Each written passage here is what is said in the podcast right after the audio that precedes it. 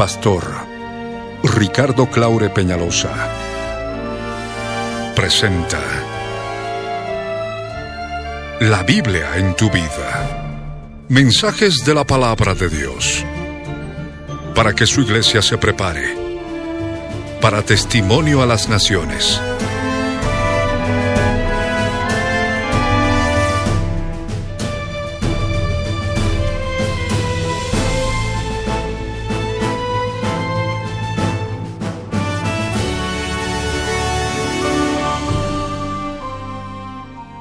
Mensaje de hoy titula Las siete edades o las siete dispensaciones, volumen 4.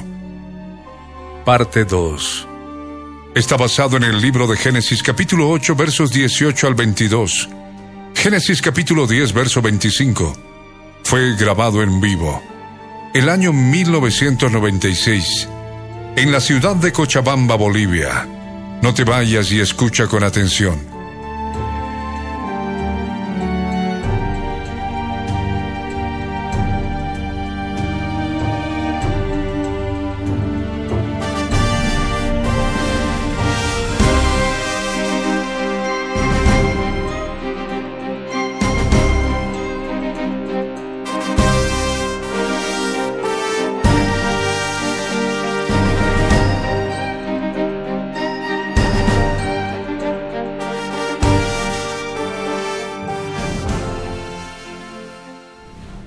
Este modo nosotros vemos que Sodoma, Gomorra, Atma y Seboín y todas las ciudades de la llanura, conforme ya nos especifica Génesis 19, no vamos a entrar en muchos detalles por ahora, claramente se manifestaron por la perversión sexual incestuosa.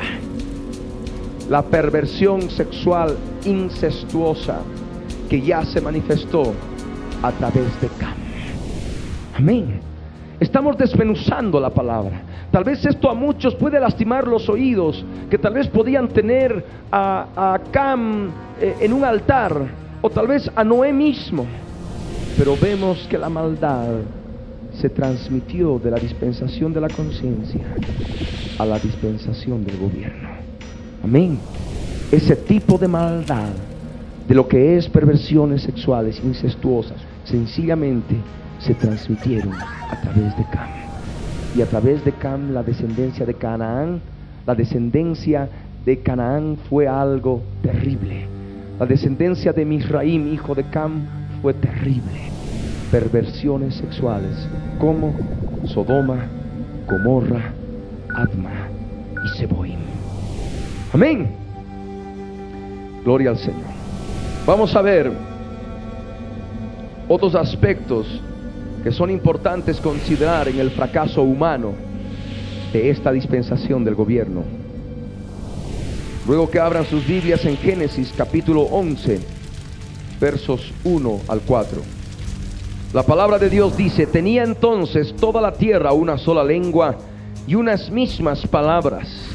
Y aconteció que cuando salieron de oriente, hallaron una llanura en la tierra de Sinar y se establecieron allí. Y se dijeron unos a otros, vamos, hagamos ladrillo y cosámoslo con fuego. Y les sirvió el ladrillo en lugar de piedra y el asfalto en lugar de mezcla. Y dijeron, vamos, edifiquémonos una ciudad y una torre cuya cúspide llega al cielo y hagámonos un nombre por si fuésemos esparcidos sobre la faz de toda la tierra. Nosotros llegamos a este punto importante del fracaso humano en esta dispensación del gobierno. La humanidad, al salir del arca, se estableció en un lugar. Cuando salieron del oriente, se establecieron más al oriente, en un lugar que se llama bíblicamente la tierra de Sinar.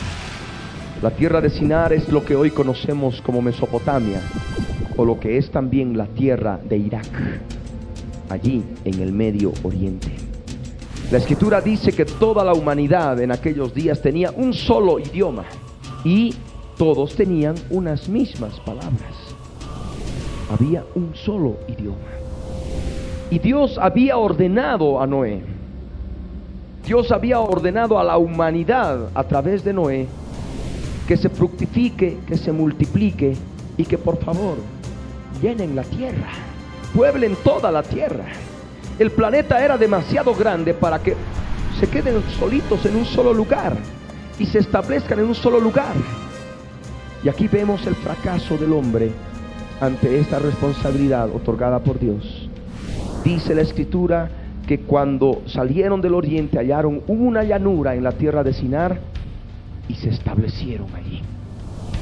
Ya manifestando su desobediencia a lo que Dios había determinado, a lo que Dios le había instruido, enseñado a Noé. Y dice la escritura que ellos se establecieron en ese lugar y edificaron una ciudad. En el verso 4 dice, vamos, edifiquémonos una ciudad. No dice muchas ciudades, que hubiera sido lo ideal, ¿verdad?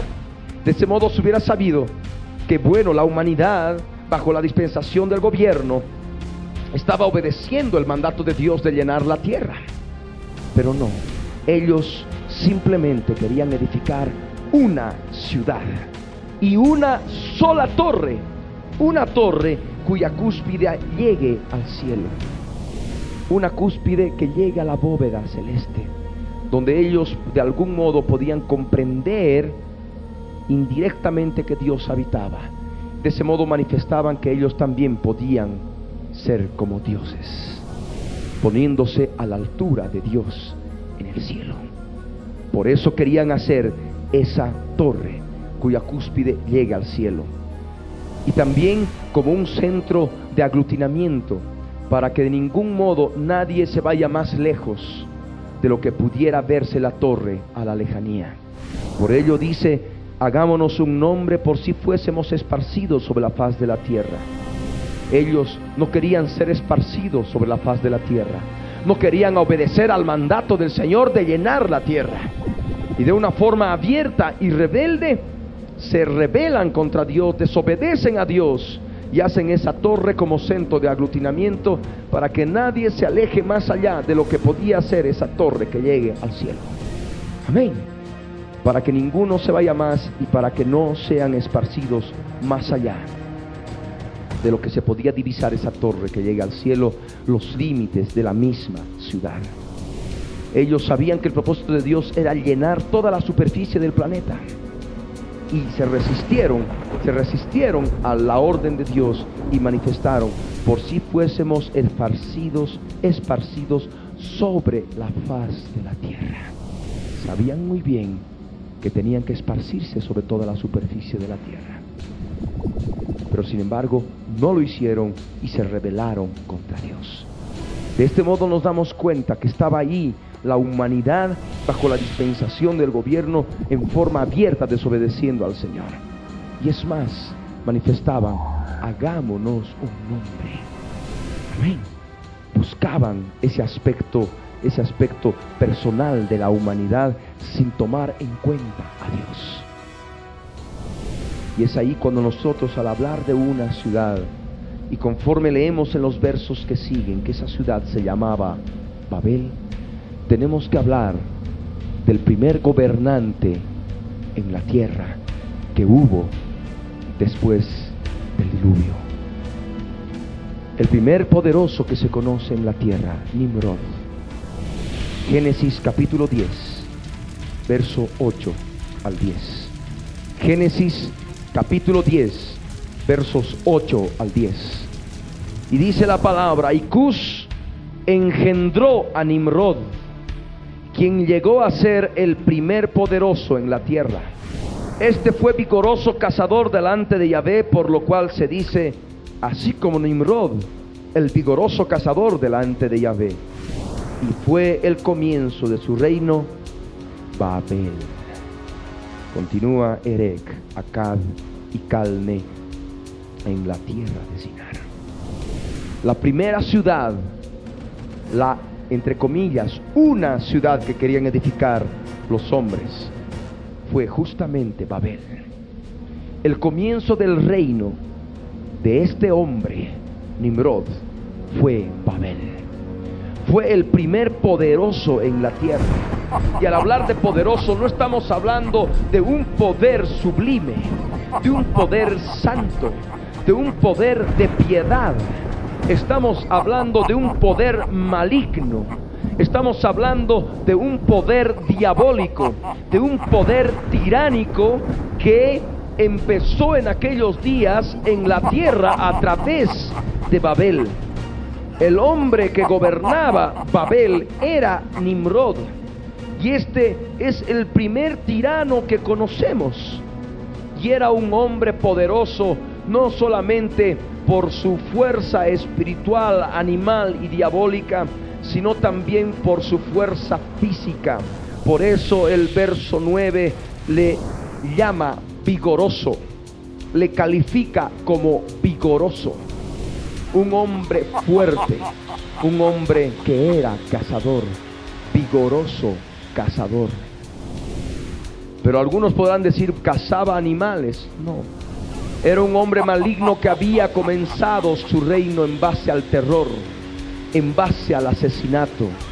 Era un cazador de hombres, era un cazador de personas, mataba sin piedad y por toda la cantidad de asesinatos se cometía por su fuerza, por su vigor, por la contaminación espiritual demoníaca que manifestaba, siendo descendiente de la línea de Cam, imagínense, de la línea de Cam, porque Cam tuvo cuatro hijos, Cus, Fut, Misraim y Canaán. Cus tuvo un hijo, Nimrod. Amén. Y vemos en forma clara que este era un hombre asesino que mataba por matar. Y él era el gobierno. Y como gobierno ya había transgredido lo que Dios había implementado, había instruido al hombre. Que el gobierno humano era para castigar a aquellos que asesinen.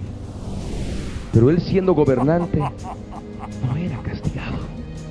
¿Se dan cuenta? Es el primer tirano que conocemos. Y como muchos tiranos que han aparecido en toda la historia de la humanidad, aprovechándose del gobierno, aprovechándose de la autoridad, han matado a enorme cantidad de personas. Y de ese modo se torció el principio claro y puro que Dios dio al hombre para la instrucción del gobierno humano. Vamos dándonos cuenta de esto. Y dice que esto era un vigoroso cazador delante de Yahvé. Podrá decir alguno, estaba en la presencia de Dios y cazaba porque era buenito, cazaba animales. No, él iba por delante y Dios miraba lo que él iba por delante. Le daba vuelta la espalda. Amén. Le daba la espalda a Dios e iba delante de Dios. Y Dios veía lo que hacía este primer gobernante en la tierra. El primer reino constituido, lo que es Babel. Y por eso se dice, así como Nimrod, vigoroso cazador delante de Yahvé. La palabra cazador viene de una palabra hebrea que significa presa, haciendo relación a presas humanas. Amén. Que cazaba sin piedad y en base a todas esas actitudes pudo levantar su reino con el terror, la opresión, la persecución y la tiranía. De este modo, vemos que se construyó esa ciudad y se edificó la torre. Amén. Bajo Nimrod. Nimrod significa rebelde. Es el primer gobernante que se rebeló contra Dios. Bajo la dispensación del gobierno humano, el primer gobernante que se rebeló contra Dios fue Nimrod. De ese modo, habiendo visto ya el fracaso el fracaso del hombre en esta dispensación, cuando rechaza las responsabilidades otorgadas por Dios, rechaza ya el conocimiento de los principios que Dios dio al hombre a través de otras dispensaciones, se manifiesta ahora el juicio de Dios, que es lo que vamos a estudiar. El punto número 6 de esta dispensación, juicio de Dios y sus manifestaciones. ¿De qué modo se manifiesta el juicio de Dios en esta dispensación del gobierno? Primeramente, abrimos nuestras Biblias en Génesis 9, verso 25 al 27. Se instaura la esclavitud. En la dispensación del gobierno humano, ya se instaura la esclavitud en profecía a través de Noé. Y dijo Noé, maldito sea Canaán, siervo de siervos será a sus hermanos. Esto es esclavitud. Dijo más, bendito por Yahvé mi Dios sea Sem y sea Canaán su siervo. Engrandezca Dios a Jafet y habita en las tiendas de Sem y sea Canaán su siervo. De este modo Dios emite sus juicios, unos para maldición y otros para bendición. Para maldición sobre la descendencia de Cam, en forma específica sobre Canaán. Canaán iba a ser esclavo. Amén. No solamente esclavo del pecado, sino por ser esclavo de las perversiones sexuales, por ser esclavo del pecado incestuoso, iba a ser luego siervos de todas aquellas naciones que iban a salir a través de Sem y Jafet. Dios bendice a las naciones que iban a venir a través de Sem, las naciones semíticas. Por ello dice, bendito por Yahvé mi Dios sea Sem. Aquellas personas que tienen sus Biblias de estudio, este verso, el verso 26, seguramente está en rojo, porque es una profecía mesiánica que nos habla de la venida del Mesías a través de Sem. Bendito por Yahvé mi Dios sea Sem, porque a través de Sem vino la descendencia directa de Jesús de Nazaret, el Mesías. Y conforme dice la palabra sobre Jafet, que manifiesta pueblos indoeuropeos, este Dios viviente en su misericordia dice en forma clara que iba a habitar en las tiendas de Sem. Es decir, que iba a ser partícipe, partícipe de la redención que iba a venir a través de la línea de Sem, el Mesías. Amén. Y dice aquí claramente, sea Canaán su siervo. Canaán iba a ser esclavo de los pueblos jaféticos, como se conoce en las escrituras. Esa es una de las manifestaciones del justo juicio de Dios en esta dispensación. Pero también es necesario hablar del juicio de Dios que se revela en Babel, dando punto final a esta dispensación del gobierno.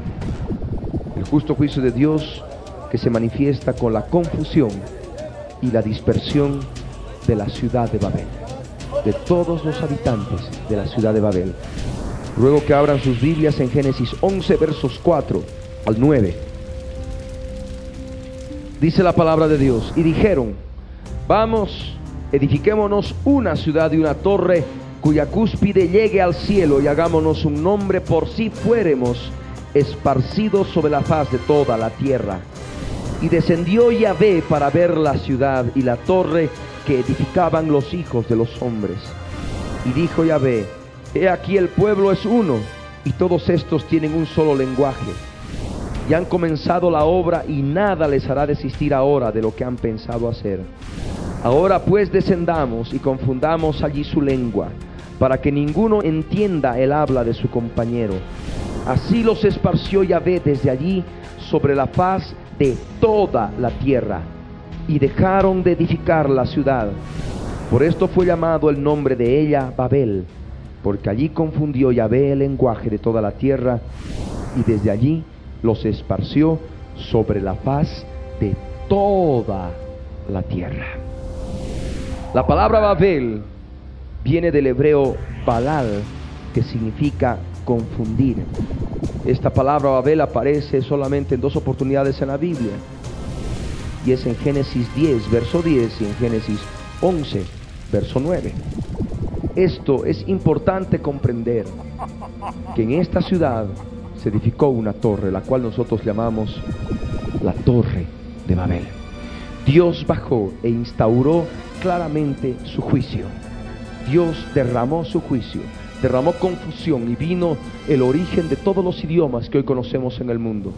Si muchas veces no nos podemos entender entre muchas naciones, es justamente a causa de la rebelión del hombre en Babel. Amén. Porque no quiso llenar la tierra porque no quiso ser esparcido sobre la faz de toda la tierra. Y aún todavía esto se está dando hoy en día cuando vemos de qué modo las personas del campo están abandonando el campo y están superpoblando las, las ciudades de las naciones. El mundo habla de superpoblación y vemos de que la cantidad de habitantes que hay en la tierra bastarían y todavía habría para muchos más, hablando de toda la dimensión de todo el planeta. Pero se habla de superpoblación porque las ciudades están atestadas de pobladores, porque la gente está dejando el campo y está yendo a las ciudades. Este es un fenómeno que está ocurriendo en estos últimos días y se manifiesta una profecía de Isaías. Pueden leer si ustedes quieren el capítulo 24. Anótenlo solamente, no estamos hablando de profecía. Amén. Estamos hablando de aspectos que competen a la dispensación del gobierno. Pero esto les adelanto para ver lo que se está viviendo en estos días. Algo parecido al mismo espíritu que operó en los días de Babel. Pero bueno, esa torre de Babel fue una pirámide. Una pirámide que dejó de ser construida, se quedó a medias. Cuando Dios ordenó la dispersión de las naciones, la dispersión de estos pueblos, y repartiendo la tierra en naciones, llevaron este mismo principio rebelde edificar torres a la usanza de Babel. Y es por ello que vemos que cuando el hombre se dispersó hacia América, vemos las pirámides de los aztecas, de los toltecas, de los incas, de los mayas, pirámides, torres de Babel. Amén. Torres religiosas. De ese modo también vemos las pirámides de Egipto, las pirámides que hay en la India. Todo esto simplemente tiene un origen, la torre de Babel. Amén. Hoy en día los arqueólogos que no tienen conocimiento de Dios y la Biblia están haciendo grandes programas televisivos, lo insólito. ¿Por qué las mismas figuras de las pirámides de la India, las pirámides de Egipto, se encuentran en las pirámides de México? Terrible, qué enigma, qué misterio. Nosotros tenemos la respuesta en la palabra. Todo tiene una sola fuente y es Babel. Esas mismas figuras parecidas o iguales nacieron en Babel a través de las pirámides. Amén. Se manifestaron a través de las pirámides. Dios dice que los esparció sobre la faz de toda la tierra. Si algunos creen que Colón descubrió América en 1492, Dios ya lo sabía mucho antes. Y es más, porque Él se encargó de poner pobladores en América desde Babel. Amén. Dios se encargó de poner pobladores en América ya desde Babel. Los esparció sobre toda la faz de la tierra. Es lo que dice la palabra. Es lo que dice el Señor en forma clara. El verso 8 dice, que así los esparció Yahvé desde allí sobre la faz de toda la tierra. Y dejaron de edificar la ciudad. Y en el verso 9 añade la palabra. Por esto fue llamado el nombre de ella Babel, porque allí confundió Yahvé el lenguaje de toda la tierra. Y desde allí, desde Babel, los esparció sobre la faz de toda la tierra. Amén. Por ello vemos pobladores en todo lado. Pobladores en todo lado. Dios se encargó de hacerlo. Amén. A la fuerza, bajo la dispensación del gobierno, con el justo juicio de Dios derramado. De este modo nos damos cuenta del origen de las civilizaciones en el mundo. Amén. Muchas de ellas caracterizándose por sus torres de Babel, sus pirámides. Amén. Todos teniendo esa misma fuente. Amén. Gloria al Señor. Vamos a ver otro aspecto importante del juicio divino que se manifiesta en esta dispensación. Dios acorta la vida del hombre. Recordemos que en la dispensación de la conciencia, cuando habíamos compartido, todos vivieron de 900 años para arriba. Adán vivió 930 años. Matusalén vivió 964 años. ¿Verdad? Vemos que Noé, en esa dispensación del gobierno, siendo el parte de esa dispensación pasada, vivió 950 años. Leamos la palabra en el verso 28 y 29 de Génesis 9. Génesis 9, versos 28 y 29. Dice la palabra, y vivió Noé después del diluvio 350 años. Y fueron todos los días de Noé 950 años y murió. En la dispensación del gobierno permanecía la muerte física, principio que ya Dios dio desde el momento que empezó la dispensación de la conciencia, a la caída del hombre. Amén. Noé vivió 950 años. Pero ¿qué ocurrió con Sem? ¿Sem vivió 900 años? ¿Para arriba? No. Vamos a leer Génesis 11, verso 10 en adelante. Estas son las generaciones de Sem. Sem, de edad de 100 años, engendró a Arfaxad, dos años después del diluvio. Y vivió Sem después que engendró a Arfaxad 500 años y engendró hijos e hijas. 100 antes de que naciera Arfaxad, más 500. ¿Cuánto vivió? ¿Cuántos años vivió Sem? 600 años. Arfaxad, conforme dice el verso 12, vivió 35 años y engendró a Sala. Y vivió Arfaxad después que engendró a Sala 403 años y engendró hijos e hijas. 35 más 403, conforme lo que dice aquí en la palabra, Arfaxad vivió 438 años. La mitad. ¿Se dan cuenta? Sem ya vivió 600, pero ya luego Arfaxad vivió 438. Reduce la vida del hombre. La palabra en el verso 14, Sala vivió 30 años y engendró a Eber. Y vivió Sala después que engendró a Eber 403 años y engendró hijos e hijas.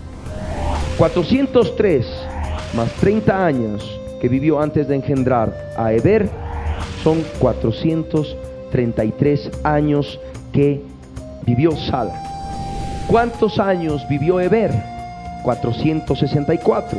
Vamos a leer. Dice aquí en la palabra, en el verso 16, que Eber vivió 34 años y engendró a Peleg. Y vivió Eber después que engendró a Peleg 430 años y engendró hijos e hijas. 430 más 34 son 464 años que vivió Eber. Peleg, sabemos que Peleg tuvo su nombre porque su padre Eber le bautizó así. Peleg significa división. Habíamos leído en Génesis 10, verso 25, que en el momento que nació Peleg, Eber le puso ese nombre porque en sus días fue repartida la tierra. La tierra fue repartida en naciones. Amén. A la dispersión de Babel. Y ahí es donde empieza, inclusive, se podría decir, del fracaso humano en esa dispensación del gobierno, Dios vuelve a reducir la vida del hombre. Y Peleg ya no vive ni 300 años. Peleg vive menos. Leamos la palabra. En el verso 18 de Génesis 11. Peleg vivió 30 años y engendró a Reu. Y vivió Peleg después que engendró a Reu 209 años. 209 más 30 239. A la mitad. Amén. Como juicio de Dios, Dios acorta la vida del hombre. Amén. De una dispensación a otra, Dios va reduciendo la vida del hombre. Primeramente eternidad, dispensación de la inocencia. Luego 900 a 900 y tantos años, casi mil, en la dispensación de la conciencia. Luego ya en la dispensación del gobierno va bajando. 600, 438, 464, 433. hasta que en el momento que termina la dispensación del gobierno, para dar lugar a la dispensación de la promesa, cuando ya se manifiesta el justo juicio de Dios con la confusión y la dispersión de todos los habitantes por sobre toda la paz de la tierra, Dios les quita más vida al género humano. Y por eso Peleg vive 239 años solamente. Y vamos a seguir leyendo. Se reduce más aún la vida. El verso 20. Reu vivió 32 años y engendró a Serug.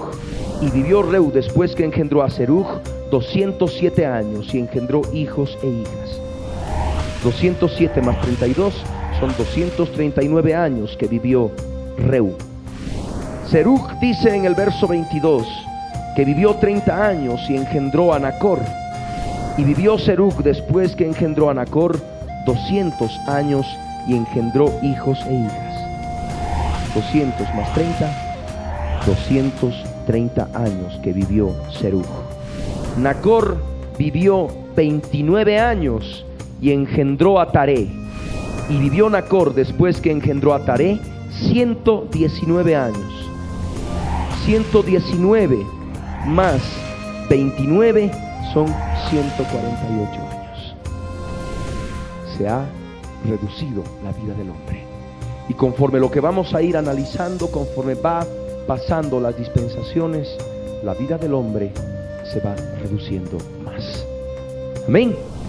De una dispensación a otra. Estamos escudillando la palabra. Amén.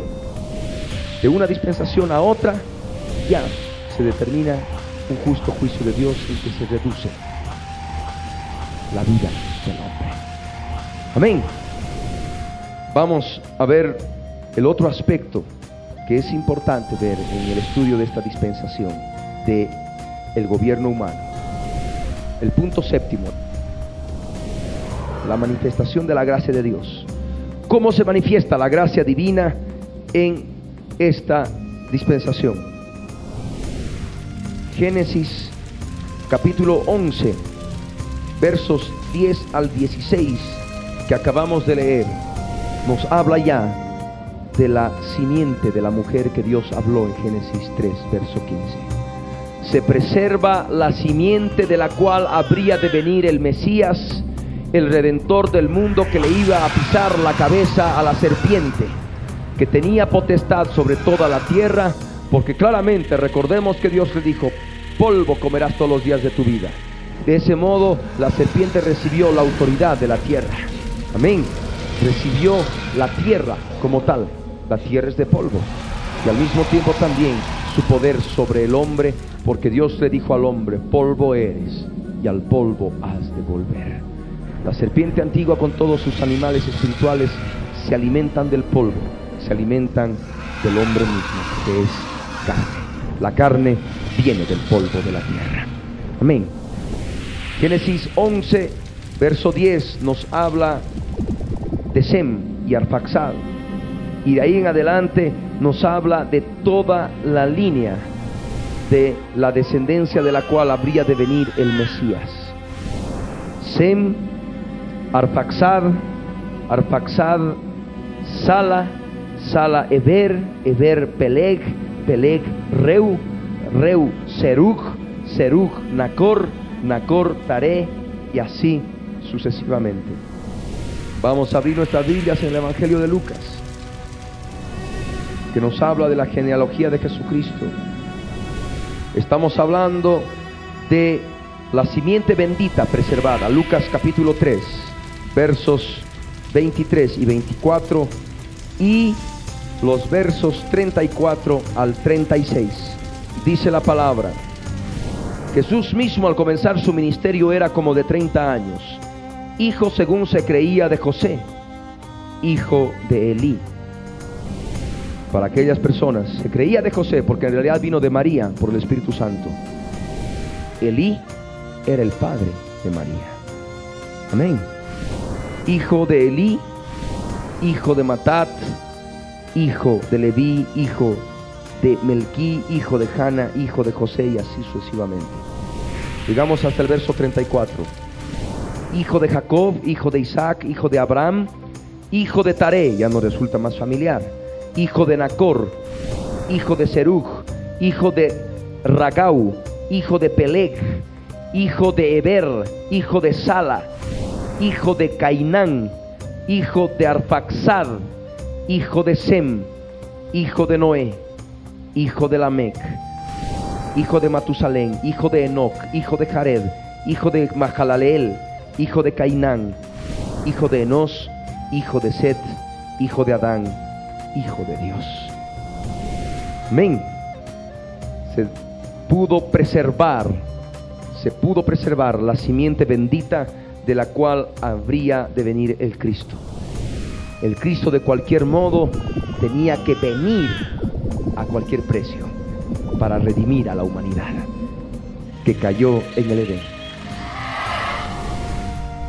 Entramos al octavo punto, los principios revelados por Dios en esta dispensación. ¿Qué ocurre cuando nosotros vemos un arco iris que se dibuja en el cielo? Simplemente de ese modo Dios recuerda el pacto que hizo con la humanidad al acabar el diluvio, dando comienzo a la dispensación del gobierno. Luego que abran sus Biblias en Génesis 9, versos 12 al 17. Y dijo Dios, esta es la señal del pacto que yo establezco entre mí y vosotros y todo ser viviente que está con vosotros por siglos perpetuos. Estamos ahora, muchos siglos después, y aún permanece el arco iris cuando llueve. Mi arco, dice, he puesto en las nubes el cual será por señal del pacto entre mí y la tierra. Cuando vemos un arco iris, es un pacto que Dios ha hecho con la tierra.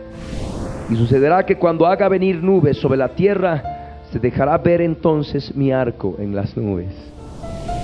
Algo que vemos hoy en día. Y me acordaré del pacto mío que hay entre mí y vosotros. No es solamente un pacto con la tierra, sino con la humanidad un pacto entre mí y vosotros y todo ser viviente de toda carne. Un pacto de Dios inclusive con los animales de la creación. Y dice, y no habrá más diluvio de aguas para destruir toda carne. Cuando vemos el arco iris, Dios se acuerda de que no ha de haber más diluvio para destruir toda carne sobre la tierra. Estará el arco en las nubes y lo veré, dice el Señor, y me acordaré del pacto perpetuo. Esto es eterno, ¿ah? Pacto perpetuo entre Dios y todo ser viviente con toda carne que hay sobre la tierra. La tierra no ha de ser más destruida por aguas. Amén. Pero hay otra, otra manifestación del juicio de Dios que se manifiesta después del milenio, al terminar el milenio, la última dispensación.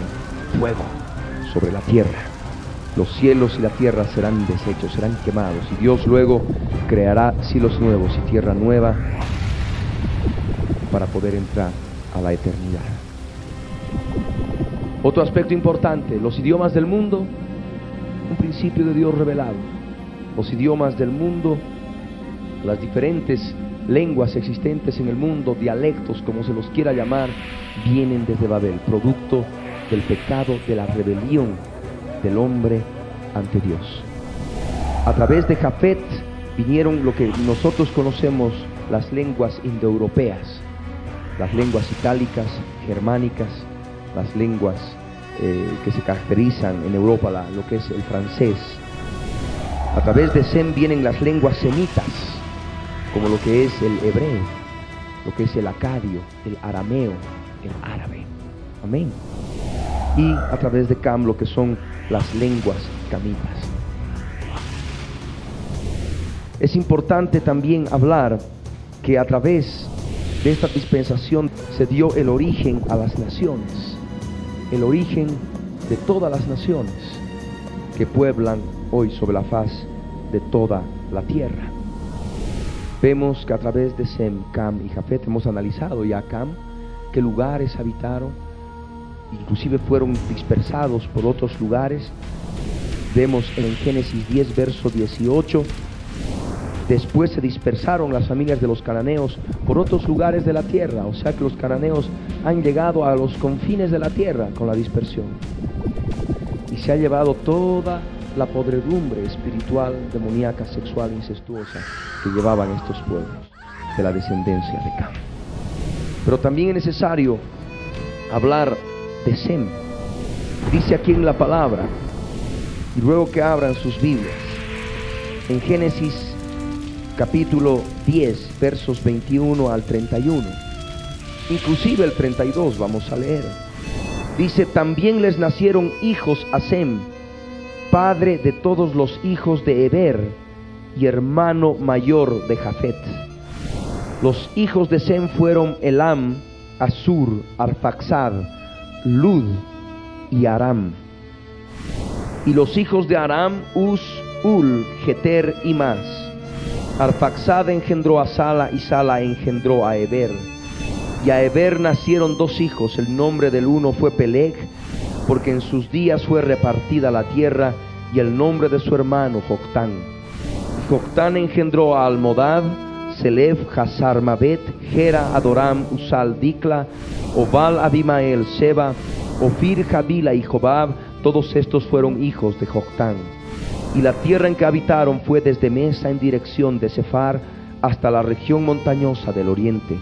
Estos fueron los hijos de Sem, por sus familias, por sus lenguas, sus idiomas, en sus tierras, en sus naciones. El origen de las naciones empieza en Babel, en la dispensación del gobierno. De tal modo que a través de Sem, las naciones principales eh, que fueron originarias de Sem, encontramos a los persas, los asirios, los caldeos, hebreos, los lidios, los armenios y los sirios. Y estos se establecieron en Asiria, en Siria, en Persia, en Arabia del Norte y lo que es Mesopotamia. Amén. Estas son las naciones que se formaron después de la dispersión de Babel. Cuando hablamos de Jafet, tenemos que abrir nuestras Biblias en Génesis 10, verso 2 al 5. Los hijos de Jafet, Gomer, Magog, Madai, Jabán, Tubal, Mesec y Tiras. Los hijos de Gomer, Askenash, Rifat y Togarma. Los hijos de Jabán, Elisa, Tarsis, Kitim y Dodanim.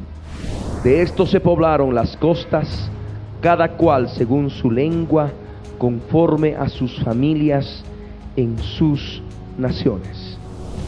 De este modo podemos ver que son los, los pueblos jaféticos, las naciones que, que nacieron a través de Jafet son los germanos, los rusos, los bretones, los escitas, los medos, los jónicos y atenienses, los iberos, los moscovitas y los tracios. Y al mismo tiempo estos se establecieron en todo lo que es el Asia Menor, en Armenia, en Caucasia y Europa. Amén. Los pueblos jaféticos. ¿Y qué ocurre con Cam? Cam engendró a Cus. Cus significa moreno, de tez morena. Y podemos ver en base a ello que todos los pobladores de la América indígena que se conoce desde la dispersión de Babel a través de los aymaras, los, inclusive la cultura mochica y no sé qué tantos otros nombres que aparecen, ¿verdad? Nos recordamos muy bien en fin, los toltecas, los aztecas, los mayas, inclusive los indios que vivían en América del Norte, todos ellos de la descendencia de Cam. Amén. De la descendencia de Cam y lo típico, también vemos las pirámides que se dieron en esta parte del mundo en América. Y podemos ver claramente que las naciones originarias fueron los etíopes a través de Cam, los egipcios, los libios, los cananeos y todo lo que es los pueblos que hoy se conoce como americanos. Y estos se establecieron en todo lo que es Arabia, el continente africano y el continente americano. Amén. De ese modo llegamos a esa dispersión de Sem, Cam y Jafet que se dio en los días de Babel. Vamos a ponernos de pie.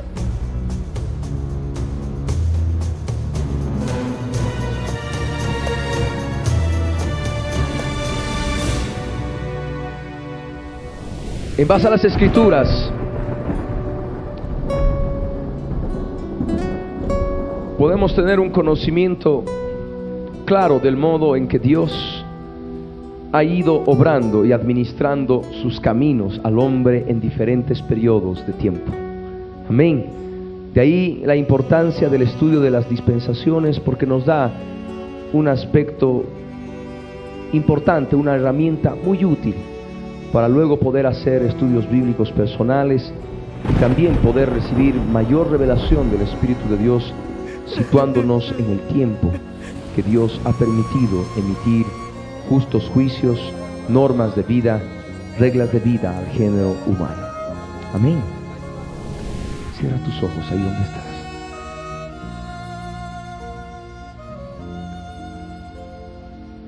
Gloria al Señor.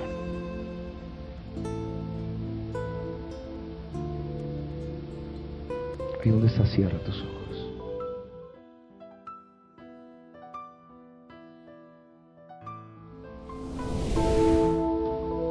Jesús habló que antes de su venida iban a ser como los días de Lot.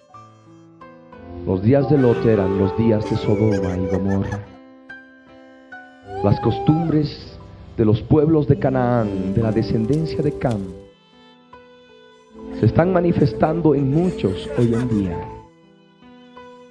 Perversiones de diferente naturaleza. Jesús habló de que su venida vendría a ser como los días de Noé, en que también ocurrió lo mismo, en terrible proporción en toda la tierra.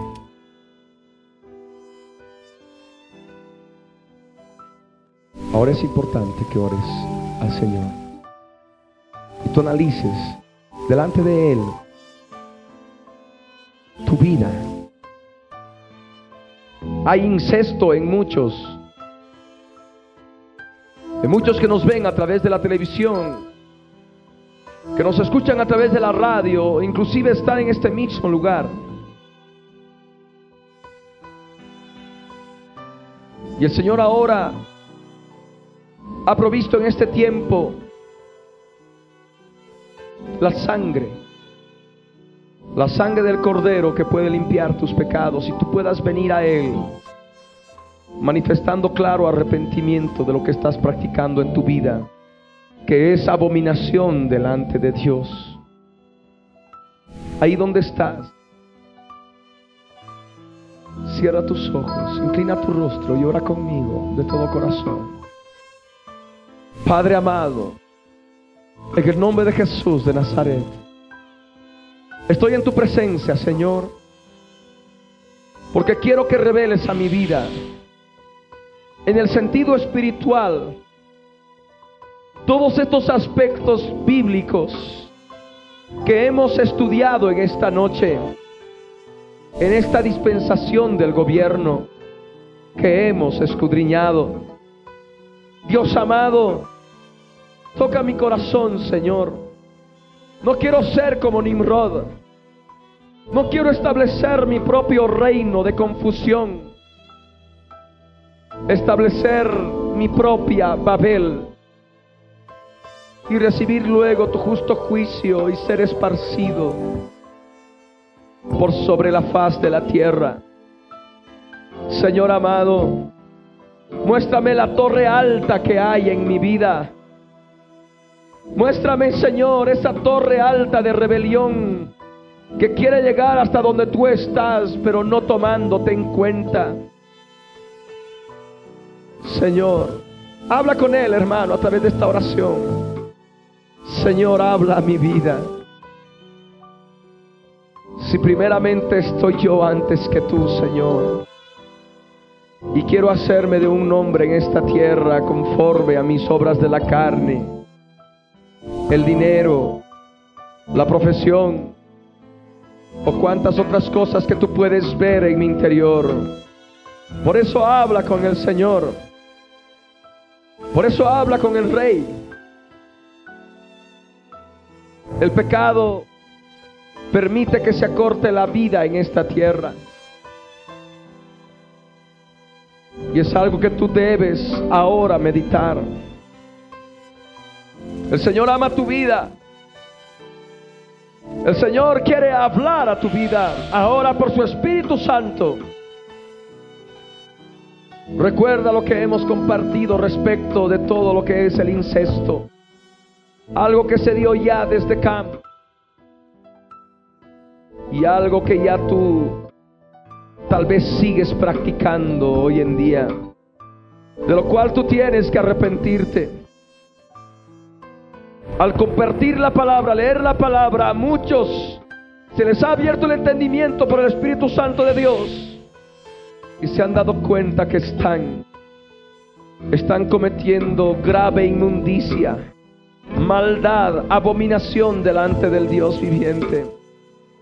Por ello ahora es importante que tú ahí con los ojos cerrados ores conmigo de todo corazón, ahí donde estás. Padre amado, Padre Santo, en el nombre de Jesús, Suba tu presencia, Señor. Porque eres Dios verdadero. Que nos enseñas, nos instruyes a través de tu palabra.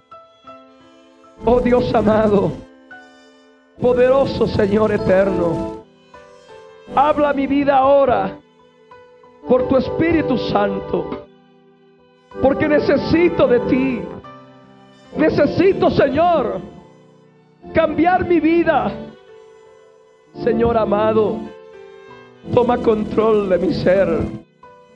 Dios amado, háblame a través de la embriaguez de Noé, a través de la desnudez de Noé. Señor, habla mi vida a través de la actitud de Cam, de la actitud de Nimrod Señor, habla mi vida a través de tu palabra. Oh Dios del cielo, toma control de mi vida. Ahora, Señor, bendito seas por siempre. En el nombre de Jesús. Habla con Él ahora con tus propias palabras.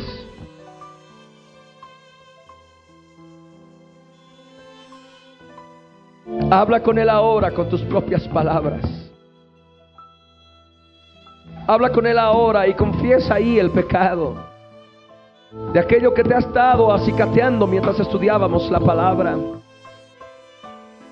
Aquello de lo cual ahora tú te avergüenzas delante del Señor. Orgullo, soberbia, altivez.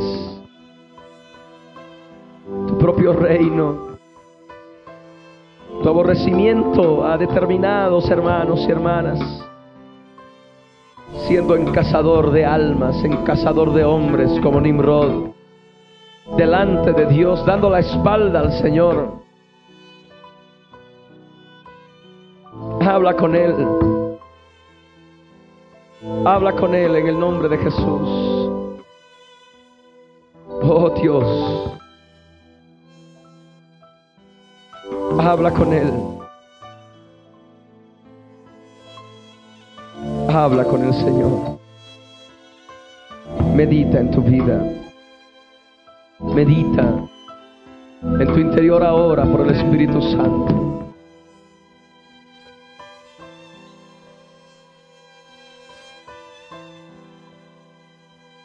Hay confusión en tu vida. Es a causa del pecado. porque no quieres hacer la voluntad de Dios. Hay confusión en tu vida porque estás tomando la actitud de Nimrod. Si hay desgregación de tu casa, de tu familia, hay problemas. Es porque hay rebeldía contra Dios.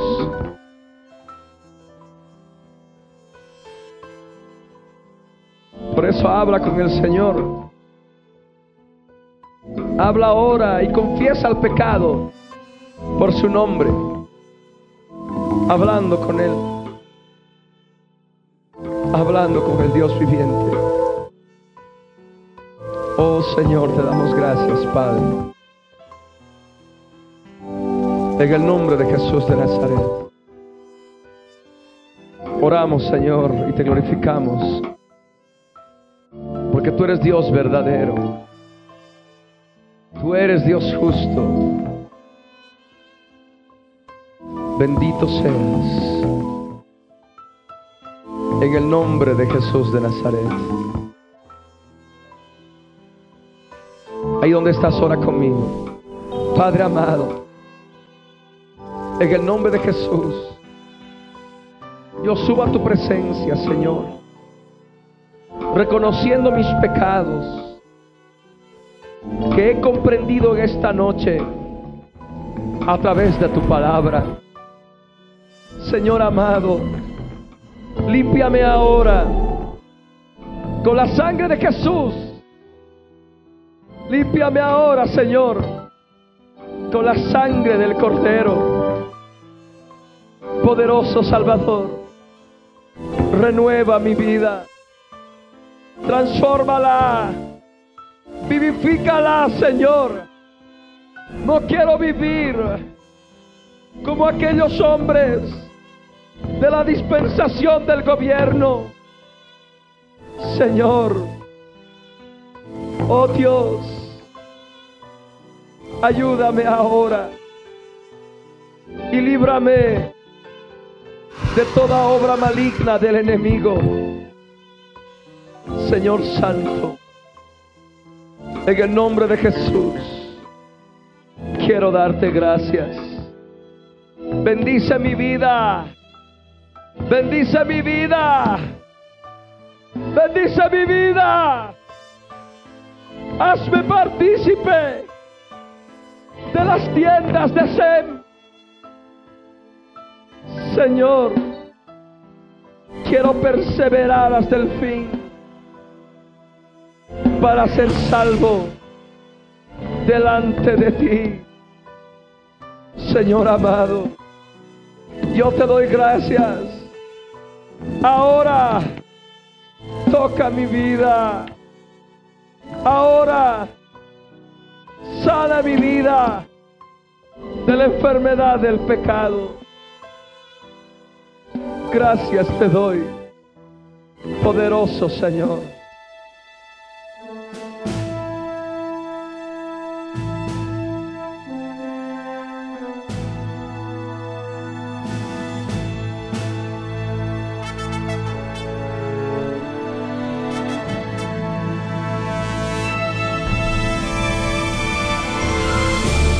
El contenido del mensaje predicado a través de la Biblia en tu vida, el día de hoy, ha sido previamente controlado minuciosamente por nuestro Departamento de Control de Cumplimiento de Ley Antidiscriminatoria y sus correspondientes derechos de autor están registrados tal cual salen al aire por todo medio masivo de comunicación en el Servicio Nacional de Propiedad Intelectual SENAPI para contrarrestar posibles calumnias y cosas afines.